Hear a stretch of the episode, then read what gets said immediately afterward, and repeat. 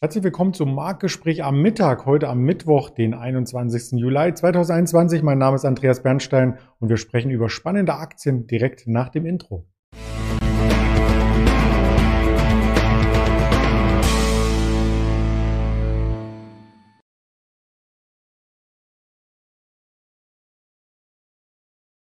Und für dieses Gespräch heute zum Mittag habe ich mir wieder einen Händler einladen dürfen von der Alice Exchange. Das ist diesmal der Björn, den ich recht herzlich begrüßen darf. Hallo Björn.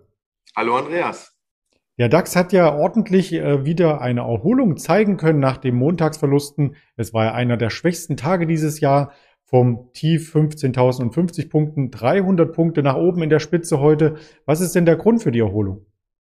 Wir haben sehr positive Vorgaben aus Amerika gesehen. Da sind die amerikanischen Indizes durch die Bank ungefähr anderthalb Prozent fester gewesen. Der Handel war anfangs schon volatil, ähm, aber man sieht schon, dass jetzt auf dem Niveau wie in den letzten Wochen und Monaten äh, zuvor auch immer wieder äh, Schnäppchenjäger an den Markt herantreten und sich dann äh, zu günstigen Kursen nochmal eindecken. Das große Bild haben wir hier im Blick, den Tageschart, und das sah ja am Montag schon ziemlich brutal aus, als ob die 15.000 fallen, als ob wir vielleicht auch an die Tiefs aus dem Mai zurückrutschen bis 14.800. Das konnte verhindert werden. War das vielleicht nur so ein kurzes Sommergewitter? Äh, wir hoffen es, dass es nur ein kurzes Sommergewitter war, aber ähm, die Gefahr ist noch lange nicht gebannt und äh, Sommerloch, da sind natürlich die Umsätze auch ein bisschen dünner und wenn da mal ein größerer Verkäufer in den, in den Markt hereinkommt, äh, dann muss man auch mit größeren Abschlägen äh, rechnen. Ähm, der Grund, warum wir jetzt am Montag ja so schwach waren, äh, war ja in erster Linie ähm, die aufkeimende Angst vor dem Delta-Virus, vor der Mutation und dass sie wieder in einen Lockdown gehen. Und ähm, äh, das war natürlich die große Angst, dass, wieder, äh, dass dieser eventuelle Lockdown dann auch wieder Impact ähm, auf die wirtschaftliche Entwicklung äh, hätte. Ähm, aber ob das jetzt kommt und ob das vielleicht auch äh, in Kürze wieder vergessen ist, das weiß man nicht. Aber äh, man kann feststellen, dass der Markt weiterhin sehr nervös ist, zumal wir uns ja relativ äh, hoch noch auf einem hohen Level bewegen, auch wenn wir jetzt in den letzten Tagen paar hundert Punkte im DAX verloren haben. Vor allem die Schwergewichte in den USA, die sind ja weiter an den Allzeithochs. Wenn ich nur an eine Apple denke, an eine Nvidia und so weiter, die korrigierten kaum. Und wenn wir aber beim deutschen Markt bleiben oder beim europäischen, da gibt es auch positive News zu berichten. Wir haben heute herausgesucht erst einmal das Schwergewicht im DAX, die SAP. Wenn man sich die Überschriften durchliest, klingt das alles doch super. Ja, ähm, die Zahlen, die waren sehr, sehr robust fürs zweite Quartal und äh, man konnte die Prognose fürs Gesamtjahr auch nochmal leicht anheben. Das war jetzt so die zweite äh, Prognoseanhebung, die wir in den letzten Wochen und Monaten bei SAP gesehen haben. Und ähm, vorbörslich äh, war die Aktie sogar bis 125 Euro hoch, weil alle eigentlich sagten, ja, ähm, Cloud, äh, das Cloud-Business zieht jetzt auch äh, an in, äh, in äh, Amerika in erster Linie und äh, das äh, SAP scheint ja auf dem richtigen Weg zu sein. Aber ähm, zu Cetra-Beginn äh, kamen dann halt auch äh, größere Verkaufsorders in den Markt und die Aktie war jetzt gerade um die vier Prozent schwächer. Ähm, aber man kann sagen, die Zahlen, die sind sehr robust bei SAP. Und ähm, warum wir jetzt schwächer geworden sind, mal liest man, äh, dass vielleicht die Erwartungshaltung äh, bei den Analysten noch ein äh, Stück weit höher gewesen wäre. Ein anderer Punkt ist auch, ähm, dass ähm, SAP auch eine Tochter hat, äh, die ähm, Reiseabrechnungssoftware oder Dienstleistung äh, bringt erbringt. Und äh, da ist ja jetzt auch erstmal in Kürze äh, nicht mit einer starken Erholung zu rechnen. Den Aktienkurs haben wir uns jetzt hier mittelfristig in der Zwischenzeit angeschaut, also ähm, konnte mit dem DAX auf alle Fälle nicht mithalten in den letzten Monaten und nun auch wieder ähm, schwächer, aber es gibt noch weitere Schwergewichte im DAX, die Zahlen meldeten und die haben ein ähnliches Bild hier aufgeworfen. Top-Meldungen, aber der Aktienkurs im Minus, die Rede ist erst einmal von Daimler.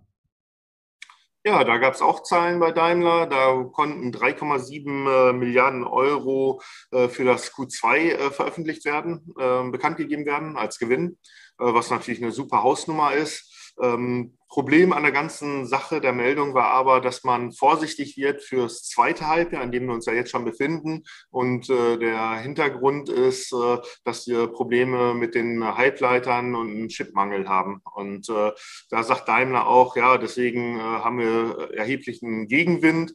Ähm, aber wir werden äh, trotzdem ähm, beim Umsatz, warten Sie, ähm, beim Umsatz und beim operativen Ergebnis deutlich über dem Vorjahr äh, liegen. Und ähm, das ist, denke ich mal, auch alles in den Aktienkursen enthalten, weil die Daimler in den letzten Monaten ja auch super performt hat.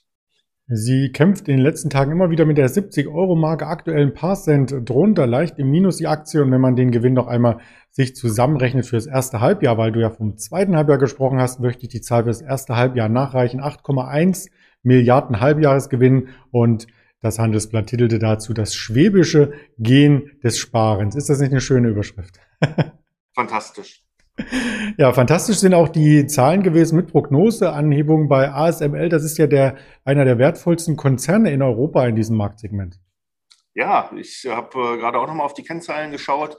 Ähm, die ASML, die hat mittlerweile eine Marktkapitalisierung von über 240 Millionen, äh, Milliarden Euro. Also die sind richtig schwer im Euro Stocks 50 ähm, gewichtet. Und ähm, äh, ASML, die hatten, konnten ebenfalls über ein sehr starkes zweites Quartal äh, berichten. Und äh, die sind natürlich auch Profiteur ähm, von der äh, ganzen Sache, die wir gerade besprochen haben, bei, bei Daimler von dem Chipmangel, dass Halbleiter ähm, äh, stark nachgefragt werden und da ASML auch ein, äh, in, ein großer Ausrüster für die Halbleiter beziehungsweise für die Chipindustrie ist, profitieren die natürlich umso mehr, weil, ähm, weil die äh, Chiphersteller dann ihre Kapazitäten ausbauen und neue Fabriken bauen. Und den Aktienkurs hat das aber richtig gut getan. Also im Gegensatz zu den anderen beiden Unternehmen aus dem DAX, die wir gerade hier vorstellten, ist ASML heute im Plus und das müsste fast schon ein Allzeithoch sein. Ja, wir sind drei Prozent fester und ich hatte gerade auch mal Kurse von um die 600 Euro gesehen. Und ähm, ja, das ist äh, drei äh, Prozent, damit kann man, glaube ich, gut leben. Und die Performance von der ASML-Aktie ist ja, wenn man sich den Langfristchart anschaut, ähm, sowieso bombastisch. Und ähm, das hat auch die anderen Chip-Aktien äh, äh, global auch ein bisschen äh, befeuert. Die Infineon zum Beispiel, die ist jetzt auch drei Prozent fester und was sicherlich auch mit den ASML-Zahlen zu tun hat, weil Infineon erst in den nächsten Tagen dann mit äh, Quartalszahlen kommen wird. Da darf man gespannt sein. Aber wir bleiben bei Technology und zwar bei GFT Technologies und alle guten Dinge sind vier. Auch da gibt es eine Prognoseanhebung. Genau. Ähm, da konnte man äh, von äh, Nachholeffekten berichten, äh, weil letztes Jahr im Corona-Jahr eher ein äh, Übergangsjahr war und ähm, jetzt sieht es so aus, dass die Aufträge nachgeholt werden zu dem normalen Geschäft, das sowieso angestanden hätte und äh, dadurch können die Prognosen angeheben, angehoben werden. Ähm, so ähm, rechnet man jetzt beim Umsatzstand mit 520 Millionen mit 550 Millionen. Ähm, beim bereinigten EBITDA äh, reden wir von äh, 62 äh, Millionen statt 56 Millionen und beim EBT äh, 36 Millionen statt 30 Millionen. Und ähm, die Zahlen werden aber erst am 12.8. veröffentlicht und äh, die Aktie, die äh, hossiert heute und ist um die 13 Prozent fester, um die 25,50 Euro hatte ich die gerade mal zuletzt gesehen.